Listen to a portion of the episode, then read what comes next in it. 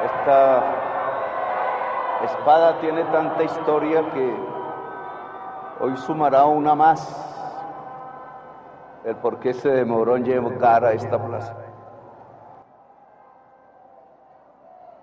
Vicepresidente de la República de Colombia, Francia Elena Márquez Mina.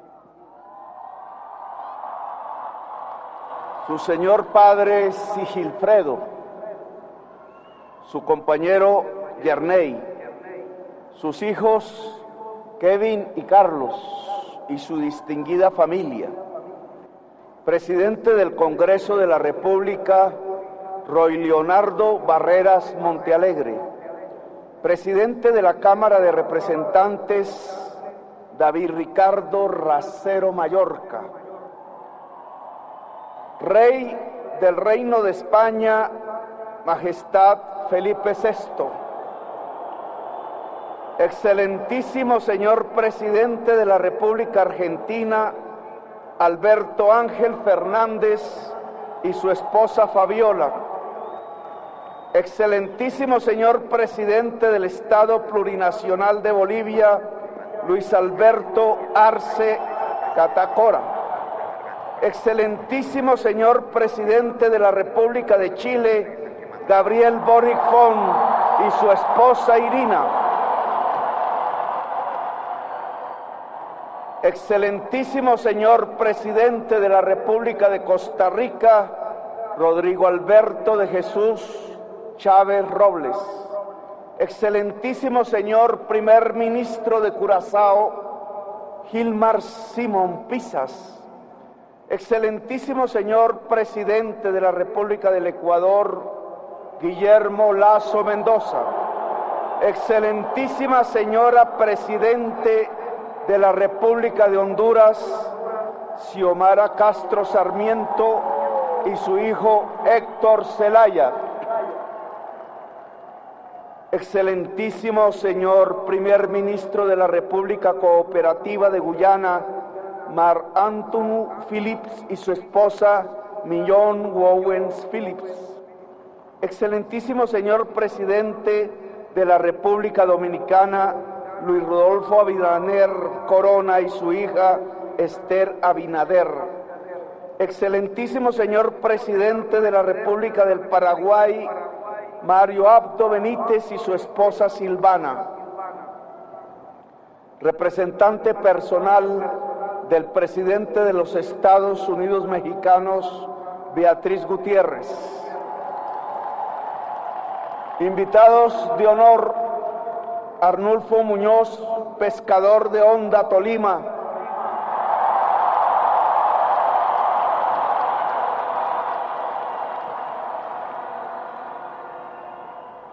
Catherine Hill, líder juvenil de Quibdó, Chocó.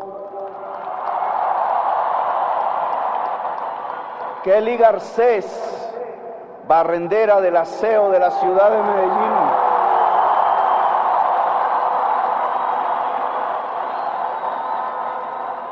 Rigoberto López, campesino cafetero de Ansermas, Anserma Caldas.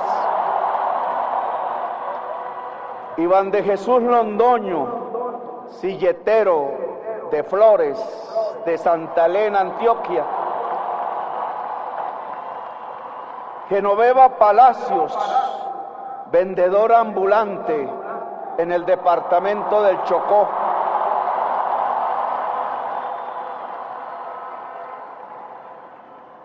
Vicepresidentes, ministros de Relaciones Exteriores, presidentes encargados de negocios y consejeros diplomáticos de los países invitados, eminentísimo Monseñor Luis José Rueda Aparicio, arzobispo de Bogotá, primado de Colombia y presidente de la Conferencia Episcopal de Colombia, hombre de paz.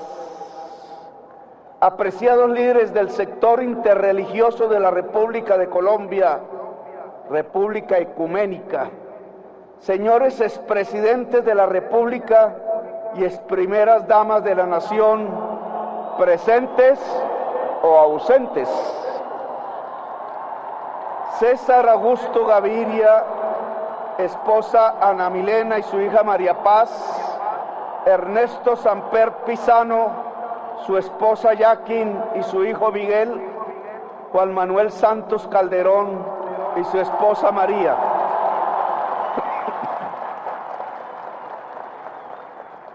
Su eminencia reverendísima Monseñor Luis Mariano Montemayor, nuncio apostólico de su santidad, decano del cuerpo diplomático acreditado en Colombia y amigo mío, un saludo al Papa Francisco, que lo necesitamos.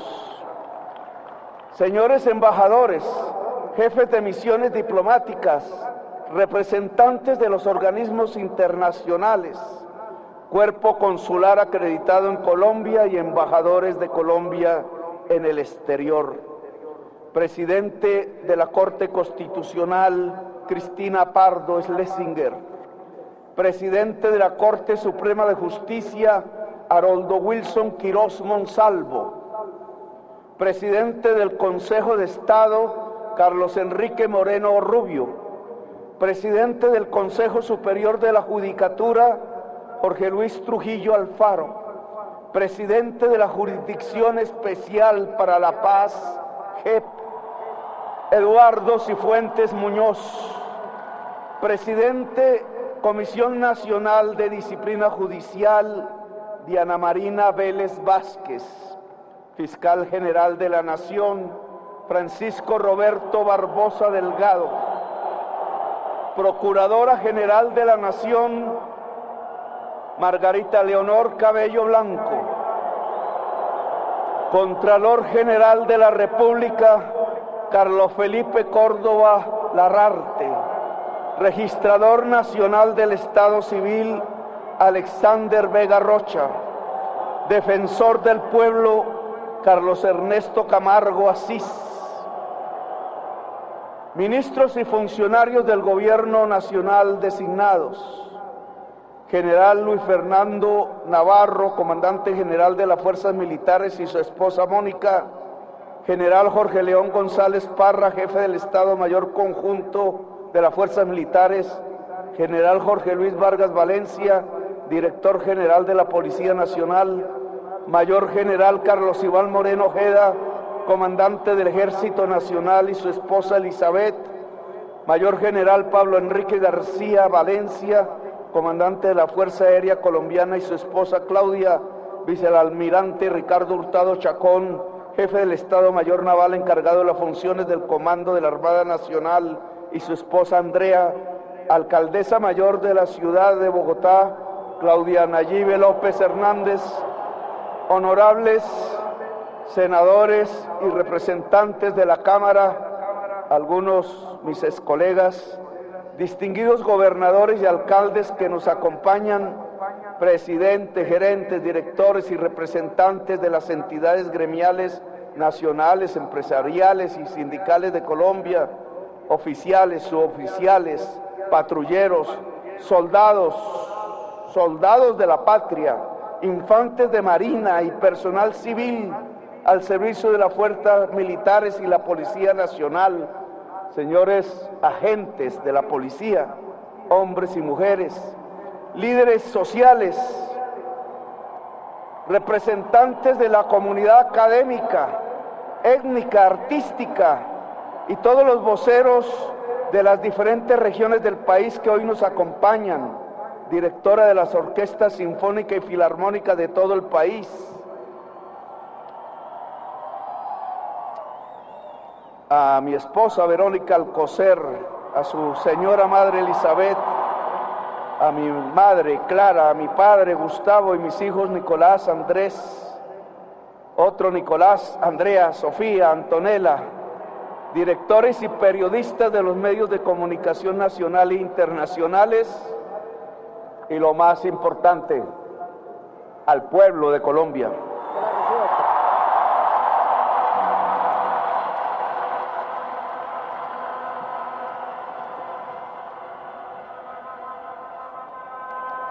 Llegar aquí,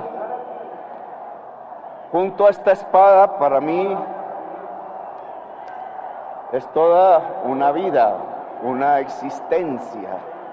Esta espada representa demasiado para nosotros, para nosotras. Y quiero que nunca más esté enterrada, quiero que nunca más esté retenida, que solo se envaine, como dijo su propietario, el libertador, cuando haya justicia en este país. Que sea del pueblo, es la espada del pueblo. Y por eso la queríamos aquí, en este momento y en este lugar, quizás para los próximos presidentes y presidentas, cuando se posesionen, se vuelva un hecho permanente, protocolario, simbólico, que los acompañe siempre, que las acompañe siempre la espada libertaria de Bolívar.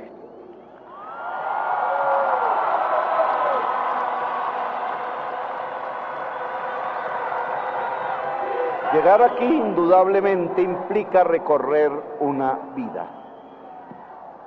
La vida inmensa que nunca se recorre sola.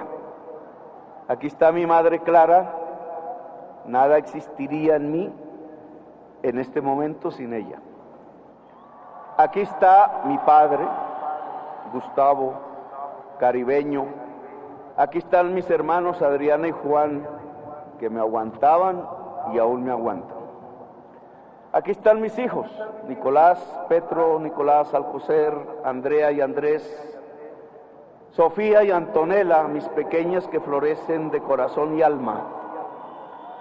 Aquí está Verónica Alcocer, quien me ha acompañado quien me ha dado descendencia, la vida misma, quien el amor ha hecho todo posible. Aquí no estará para acompañarme solamente, sino para acompañar a las mujeres de Colombia en su esfuerzo para salir adelante, para crear, para luchar, para hacer, para superar la violencia dentro y fuera de las familias, para construir la política del amor. Aquí está como en el recorrido de mi, existencia el pueblo, las manos humildes del obrero, aquí están las campesinas y las que barren las calles, aquí están los corazones del trabajo, las ilusiones de quien sufre, aquí están las mujeres trabajadoras que me han abrazado siempre cuando decaigo, cuando me siento débil. El amor del pueblo y el amor al pueblo, a la gente que sufre excluida. Es ese amor el que me mantiene aquí para unir y construir ahora una nación. Así acababa 100 años de soledad de nuestro querido Gabriel García Márquez. Abro comillas. Todo lo escrito en ellos era irrepetible desde siempre y para siempre, porque las estirpes condenadas a cien años de soledad no tenían una segunda oportunidad sobre la tierra. Cierra comillas. Los colombianos y las colombianas Hemos sido muchas veces en nuestra historia enviados a la condena de lo imposible, a la falta de oportunidades, a los no rotundos. Quiero decirles a todos los colombianos y todas las colombianas que me están escuchando en esta plaza de Bolívar, en los alrededores, en toda Colombia y en el exterior, que hoy empieza nuestra segunda oportunidad.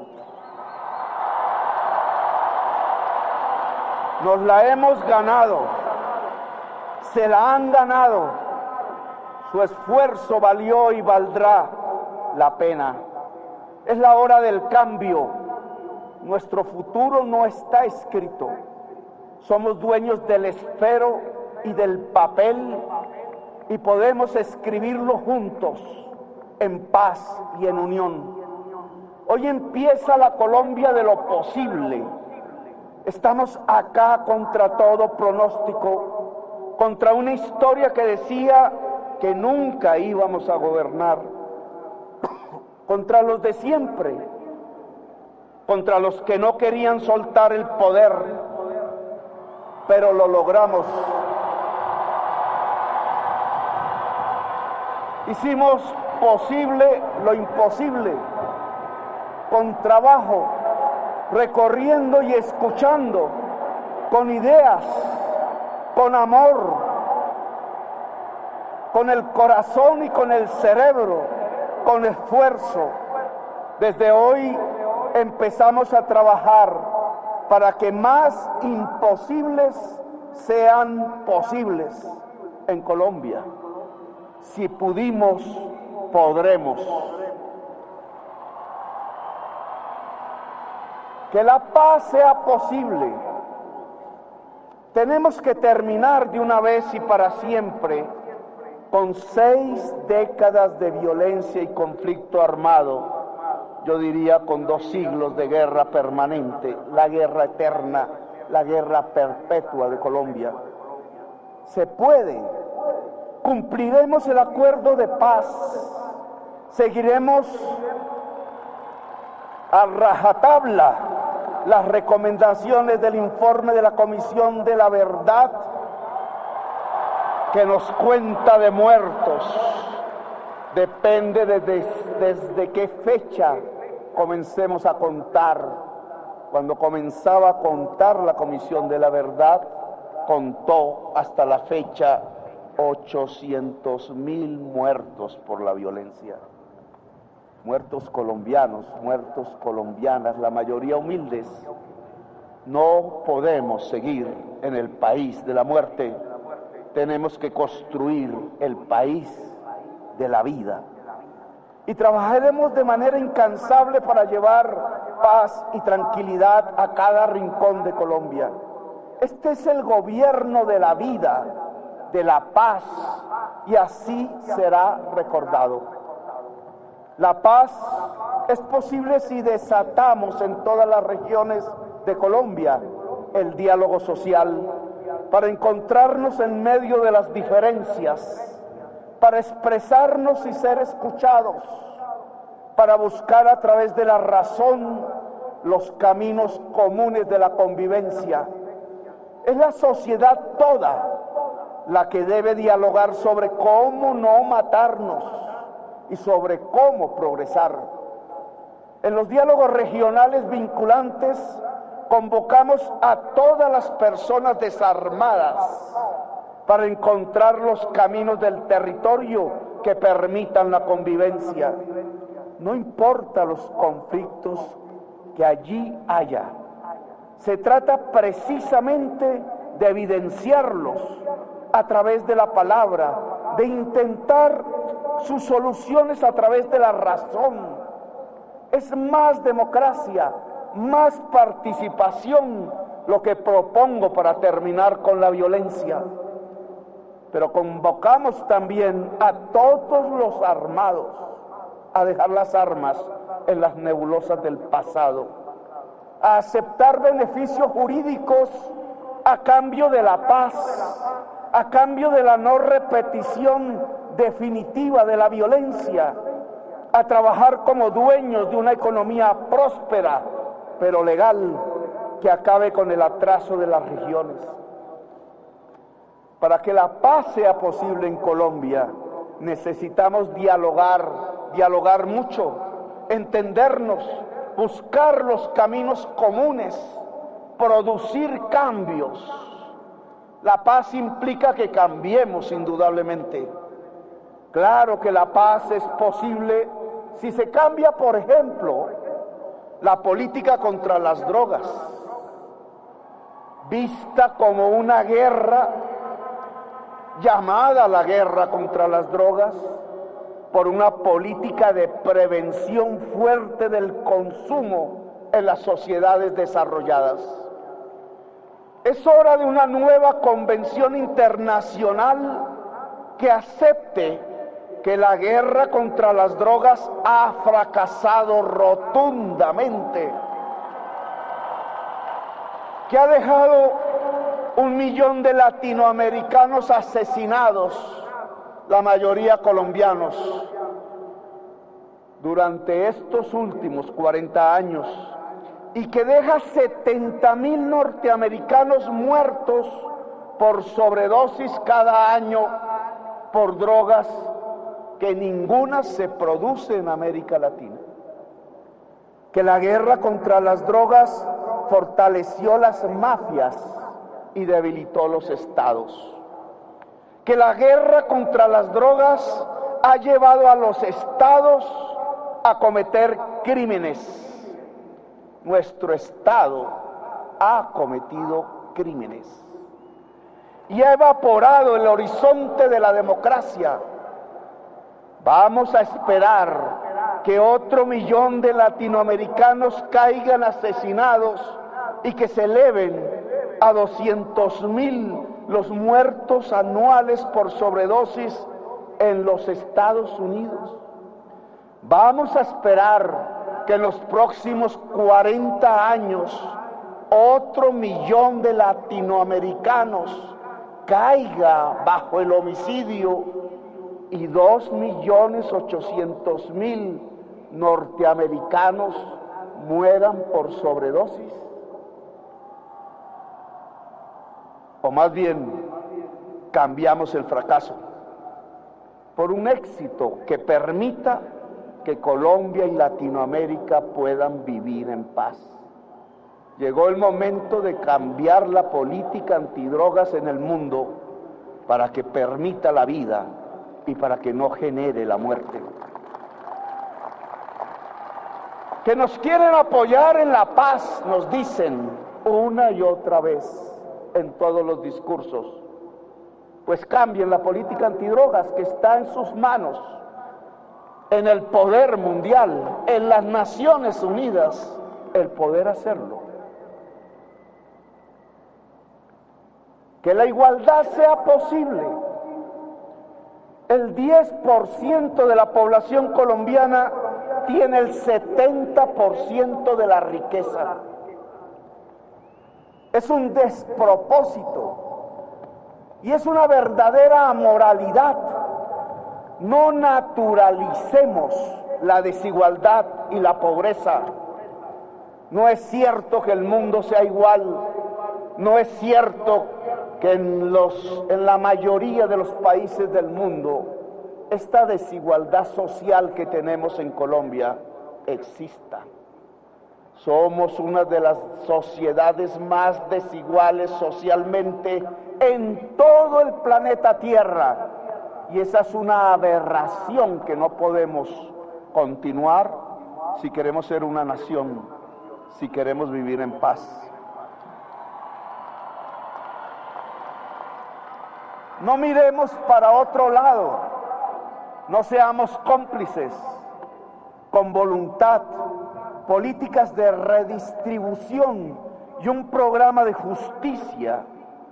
Vamos a hacer una Colombia más igualitaria y con más oportunidades para todos y todas. La igualdad es posible si somos capaces de crear riqueza de generar riqueza para todos y todas.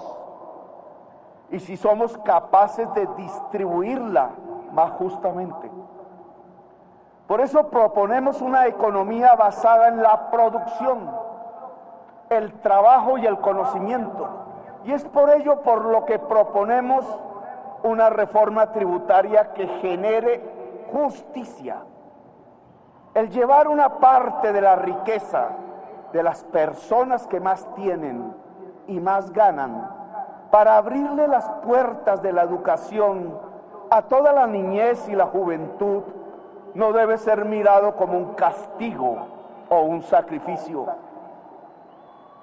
Es simplemente el pago solidario que alguien afortunado hace a una sociedad que le permite y le garantiza la fortuna. Si somos capaces de llevar una parte de la riqueza que se crea a los niños y niñas desnutridas a través de algo tan simple como pagar los impuestos de ley, seremos más justos y estaremos más en paz. No es un asunto solo de caridad, es un asunto de solidaridad humana. La solidaridad es lo que ha permitido que los pueblos sobrevivan y logren las máximas conquistas de la cultura y de la civilización. No hemos avanzado como humanidad compitiendo, no es cierto. Lo hemos hecho ayudándonos. Por eso estamos vivos en este planeta. Seremos iguales cuando el que más tiene al pagar sus impuestos lo haga con gusto, con orgullo, sabedor que ayudará a su prójimo niño, niña, bebé, joven, mujer, viejo, a crecer sano, a pensar, a vivir con la plenitud que da la nutrición y la educación del cerebro y del alma. La solidaridad está en el impuesto que paga el que puede pagarlo y en el gasto del Estado que va a quienes lo necesitan por su infancia, por su juventud, por su vejez. El gasto del Estado no es para las mafias políticas, es para la gente del pueblo. Por eso hemos planteado una reforma tributaria, una reforma de la salud y de las pensiones, una reforma del contrato laboral, una reforma de la educación. Por eso hemos priorizado en el presupuesto la infraestructura de la educación, de la salud, del agua potable, de los distritos de riego y de los caminos vecinales. Los impuestos no serán confiscatorios, simplemente justos, en un país que debe reconocer como aberración la enorme desigualdad social en la que vivimos, en un Estado que debe proteger la transparencia del gasto y en una sociedad que se merece el derecho de vivir en paz. Ser una sociedad del conocimiento, es decir, una sociedad donde todos sus integrantes tengan el máximo de escolaridad y cultura, no es una utopía. Pueblos más pobres que nosotros hace décadas son ahora sociedades del conocimiento solo porque invirtieron durante décadas y con prioridad en la educación pública de sus pueblos. Llegó el momento de devolverle la deuda a nuestra educación para que alcance a todas y todos y sea de calidad. Llegó el momento de ser conscientes que hoy el hambre avanza, que avanza por todo el mundo, porque se derrumbó una idea de seguridad alimentaria basada exclusivamente en el comercio internacional el comercio internacional en sí mismo no es ni positivo ni negativo, pero si no se maneja con inteligencia y se planifica, puede destruir economías y vidas. El mundo hoy aprende la importancia de la soberanía alimentaria. La soberanía alimentaria es la garantía que toda sociedad debe tener para consumir sus nutrientes indispensables. Colombia es un país que debe y puede gozar de soberanía alimentaria para lograr que el hambre sea cero. Una misión del Estado con todo el sector privado que quiera unirse debe garantizar la plena alimentación sana de toda la sociedad colombiana y lograr incluso excedentes para la exportación. En la tierra en donde el ser humano descubrió el maíz, debemos producir de nuevo maíz. El Estado tendrá que brindar riegos, créditos, técnicas, semillas mejoradas, protección. El campesinado y la empresa privada puede brindar el trabajo y el empeño cotidiano para lograr que nuestros campos vuelvan a producir los alimentos que necesita nuestro pueblo. Volveremos a construir distritos de riego con el ejército y casas campesinas y caminos vecinales con los soldados de la patria. Ejército, sociedad y producción pueden unirse en una nueva ética social indestructible. Los helicópteros y los aviones y las fragatas no solo sirven para bombardear o disparar, también sirven para crear la primera infraestructura de movilidad de la salud preventiva del pueblo colombiano. Solo si producimos seremos ricos y prósperos como sociedad.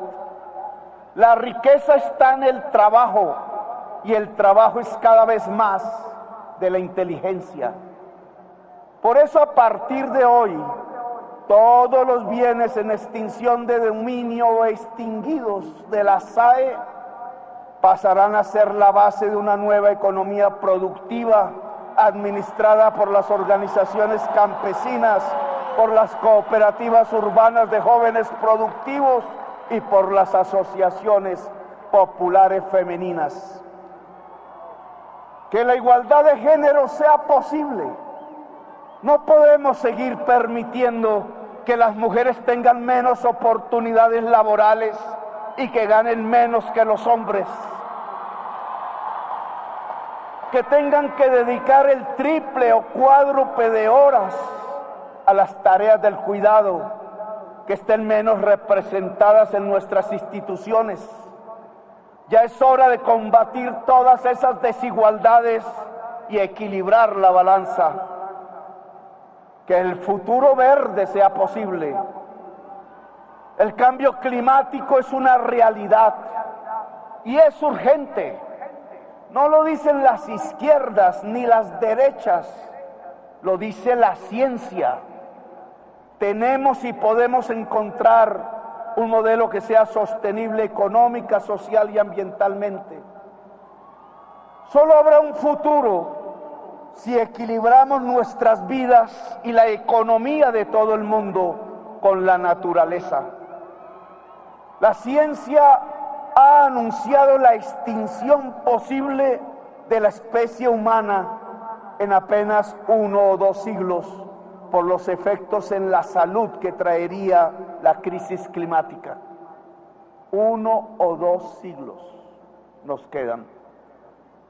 El virus del COVID le mostró a toda la humanidad la alerta viva y real de esta posibilidad. La ciencia no parece equivocarse. Por eso desde esta Colombia le pedimos al mundo acción y no hipocresía. Nosotros estamos dispuestos a transitar a una economía sin carbón y sin petróleo, pero poco ayudamos a la humanidad con ello. No somos nosotros los que emitimos los gases efecto invernadero, son los ricos del mundo quienes lo hacen, acercando al ser humano a su extinción pero nosotros sí tenemos la, mayor esponja de absorción de estos gases después de los océanos, la selva amazónica. Uno de los pilares del equilibrio climático y de la vida en el planeta es la selva amazónica. Vamos a dejar que se destruya esa selva para llegar al punto de no retorno en la extinción de la humanidad? ¿O vamos a salvarla con la humanidad misma que quiere seguir viviendo en esta tierra? ¿Dónde está el Fondo Mundial para salvar la selva amazónica? Los discursos no la salvarán. Podemos convertir a toda la población que hoy habita la Amazonía colombiana en una población cuidadora de la selva, pero necesitamos los fondos del mundo para hacerlo. Si es tan difícil conseguir esos dineros, que las tasas carbón, que los bonos verdes, que los fondos del clima pactados deberían otorgar para salvar algo tan esencial, entonces le propongo a la humanidad cambiar deuda externa por gastos internos para salvar y recuperar nuestras selvas, bosques y humedales. Disminuyan la deuda externa y gastaremos el excedente en salvar la vida humana.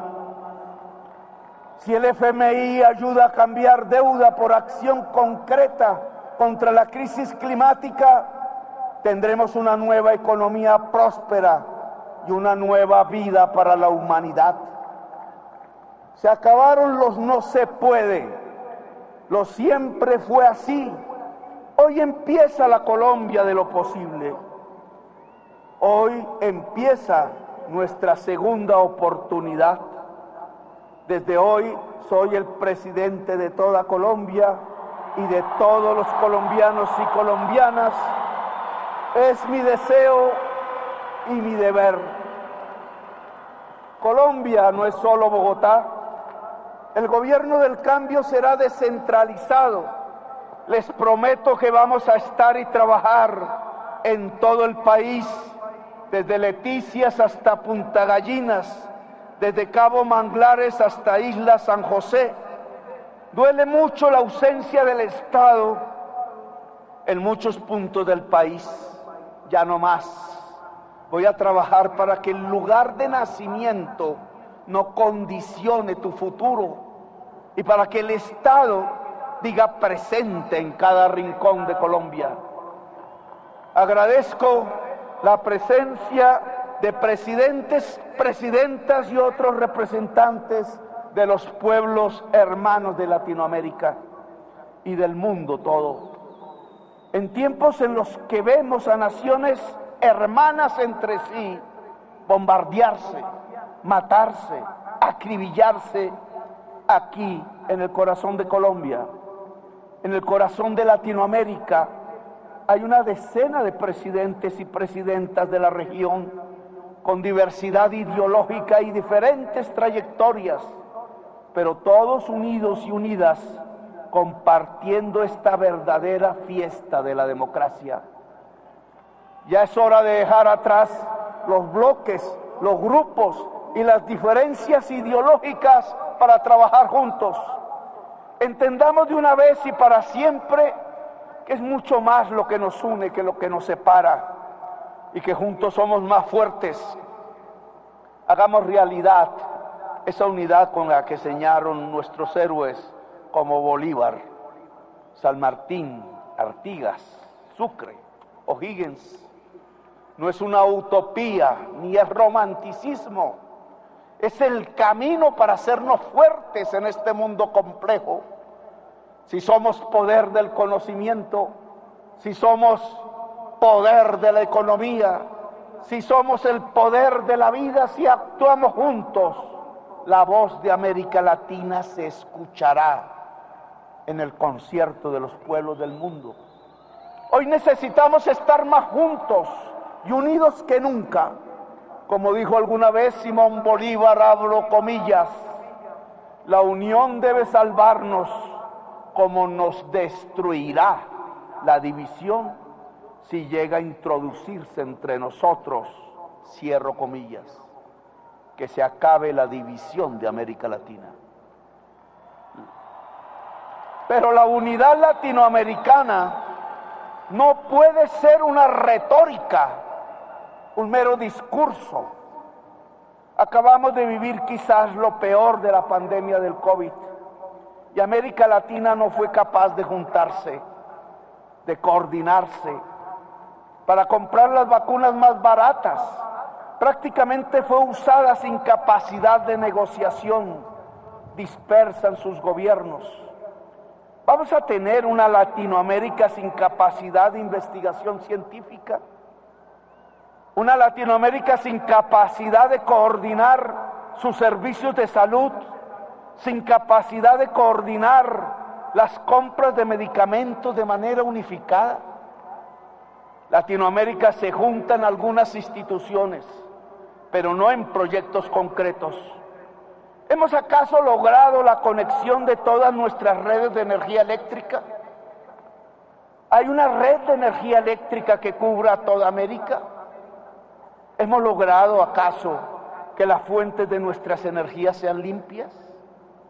¿No es acaso hora de impulsar a las empresas petroleras públicas de propiedad estatal y a nuestras empresas de transmisión eléctrica a construir el instrumento empresarial y financiero latinoamericano que aboque las inversiones en la generación de las energías limpias y en la transmisión de esa energía a escala continental. Colombia hará su énfasis internacional en alcanzar los acuerdos más ambiciosos posibles para frenar el cambio climático y defender la paz mundial. No queremos que ninguno, pero ningún país invada a otro.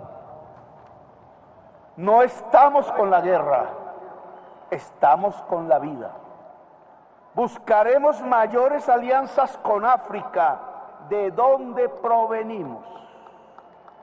Buscaremos una alianza de pueblos afros en América. Buscaremos que San Andrés sea un centro de salud cultural y educativo del Caribe antillano.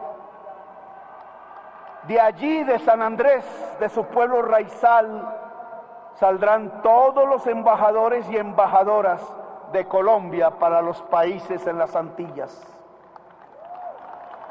Buscaremos una alianza con el mundo árabe en el camino de transitar hacia las nuevas economías descarbonizadas. Buscaremos juntar nuestra Buenaventura y nuestro Tumaco con el este asiático rico y productivo.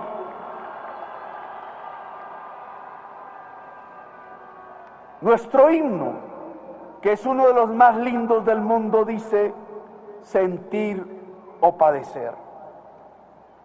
Colombia acumula siglos de padecimiento. Una madre que no puede darle de comer a su hijo lo padece. Un joven que emigra porque no encuentra oportunidades la padece. Una abuela o un abuelo que no tiene una pensión digna la padece. La Colombia que soñamos, la Colombia que queremos, la Colombia que nos merecemos es la Colombia que queremos sentir, la Colombia que vibra, que se esfuerza, que añora y trabaja para alcanzar la paz, que quiere una tierra próspera con igualdad de posibilidades indistintamente del lugar donde se nació, independientemente cómo se apellidan sus padres o cuál sea su color de piel esa es la Colombia que queremos sentir y por la que trabajaremos hasta el último día de nuestro mandato. En este primer discurso como presidente de Colombia, frente al poder legislativo y frente a mi pueblo, quiero compartir mi decálogo de gobierno y mis compromisos. Oficiales de Bolívar, descansen. Tengo diez compromisos. Primero, trabajaré para conseguir la paz verdadera y definitiva. Como nadie, como nunca, vamos a cumplir el acuerdo de paz y a seguir las recomendaciones de la Comisión de la Verdad. El gobierno de la vida es el gobierno de la paz. La paz es el sentido de mi vida, es la esperanza de Colombia. No podemos fallarle a la sociedad colombiana los muertos se lo merecen, los vivos lo necesitan. La vida debe ser la base de la paz, una vida justa y segura, una vida para vivir sabroso, para vivir feliz, para que la dicha y el progreso sean nuestra identidad. Dos, cuidaré de nuestros abuelos y abuelas, de nuestros niños y niñas de las personas con discapacidad, de las personas a las que la historia o la sociedad ha marginado. Haremos una política de cuidados para que nadie en mayúscula se quede atrás. Somos una sociedad solidaria que se preocupa y ocupa del prójimo, que su gobierno también lo sea. Haremos una política sensible al sufrimiento y al dolor ajeno, con herramientas y soluciones para crear igualdad.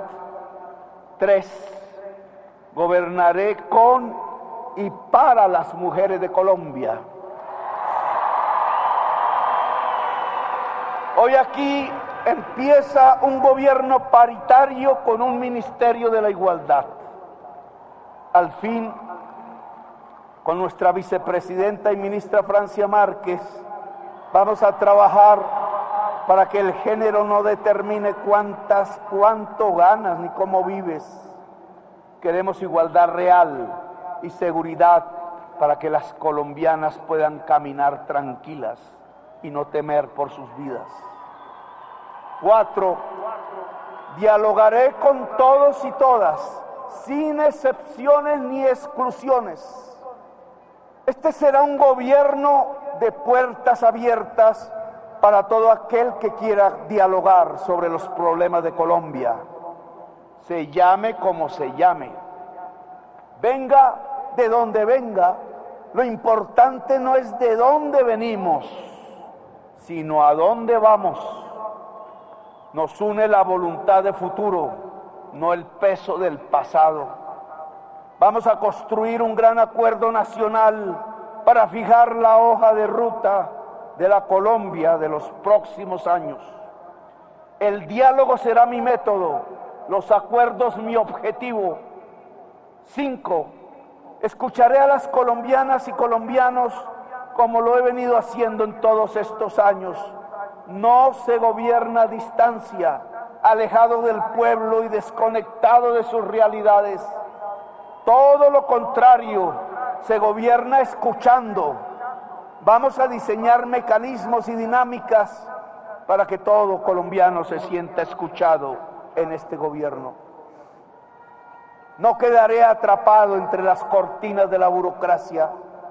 Estaré cerca de los problemas. Caminaré al lado y junto a los colombianos de todos los rincones. Ojalá me abran las casas para dormir, como el campesino cafetero de Anserma como la señora pobre de Quibdó, como el pescador del río Magdalena en el Tolima. Solo quien está cerca puede entender y ponerse en el lugar del otro. Seis, defenderé a los colombianos y colombianas de las violencias y trabajaré para que las familias se sientan seguras y tranquilas. Lo haremos con una estrategia integral de seguridad con la seguridad humana. Colombia necesita una estrategia que vaya desde los programas de prevención, desde la redención social, desde acabar con el hambre hasta la persecución de las estructuras criminales y la modernización de las fuerzas de seguridad. Las vidas salvadas serán nuestro principal indicador de éxito la seguridad se mide en vidas, no en muertos. Cuando la seguridad se mide en muertos, llevan al Estado al crimen. Y este Estado no está para el crimen atroz, este Estado está para ser un Estado social de derecho. El crimen se combate de muchas maneras, todas imprescindibles.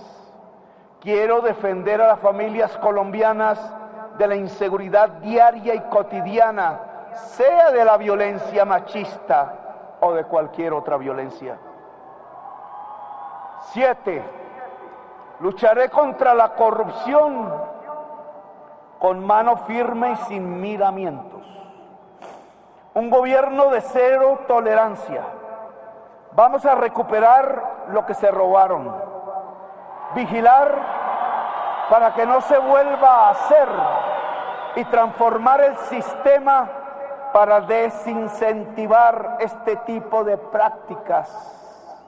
Ni familia, ni amigos, ni compañeros, ni colaboradores. Nadie queda excluido del peso de la ley, del compromiso contra la corrupción y de determinación para luchar contra ella. Desde hoy, los cuerpos de inteligencia del Estado no perseguirán la oposición política, ni la prensa libre, ni el poder judicial, ni el que piensa, ni la que piensa diferente. Hoy el principal objetivo de los cuerpos de la inteligencia del Estado es ubicar y combatir la corrupción.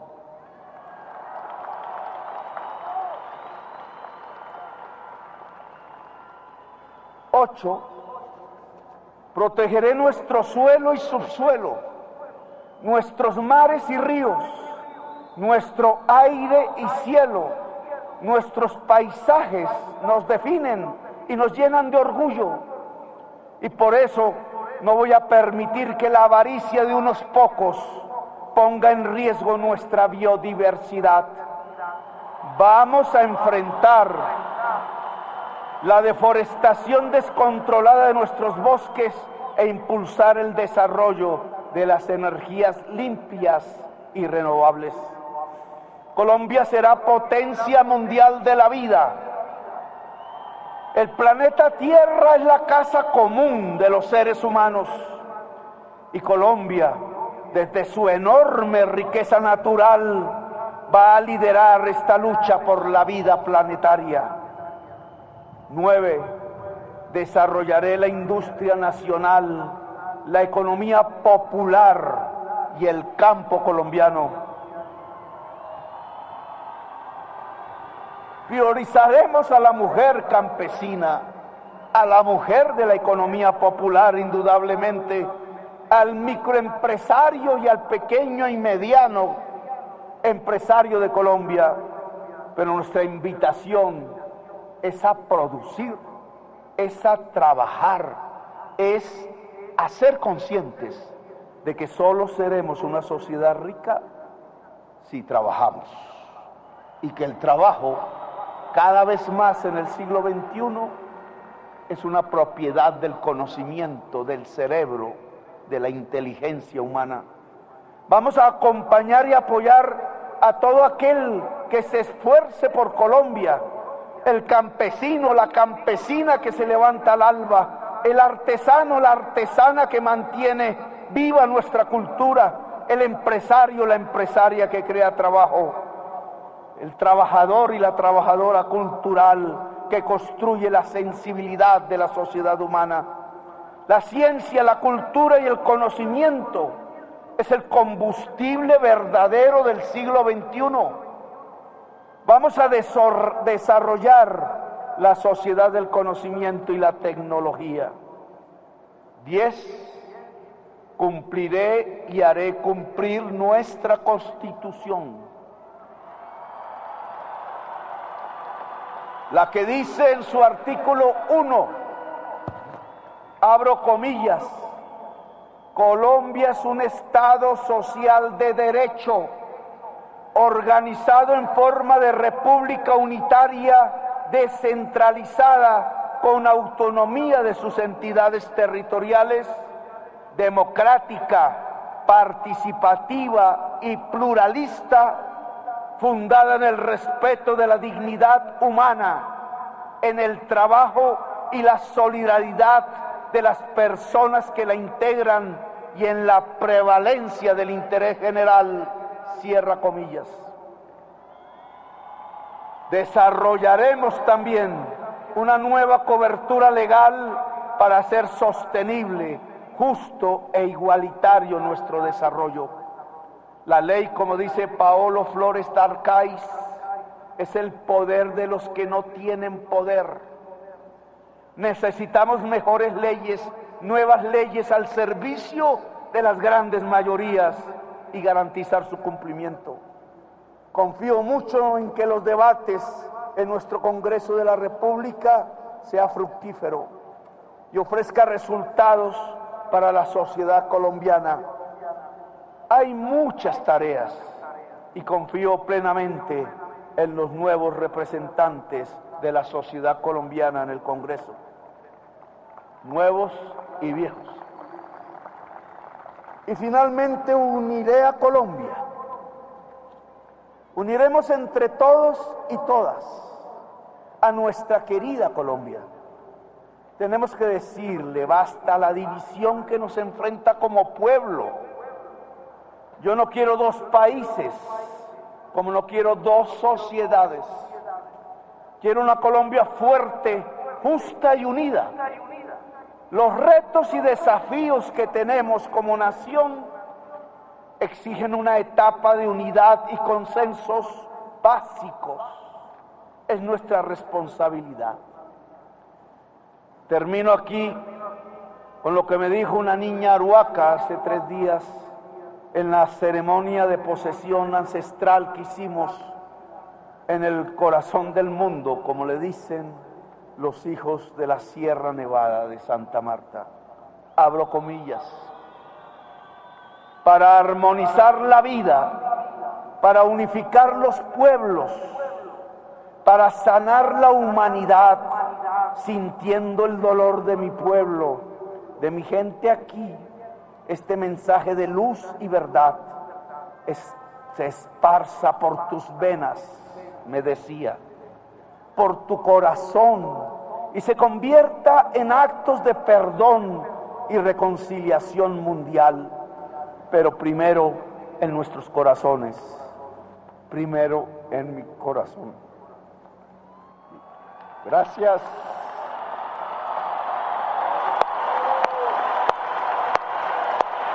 Esta segunda oportunidad es para ella, la niña Aruaca y para todos los niños y niñas de Colombia, niños y niñas colombianos, tenemos una segunda oportunidad bajo los cielos de la tierra. Gracias.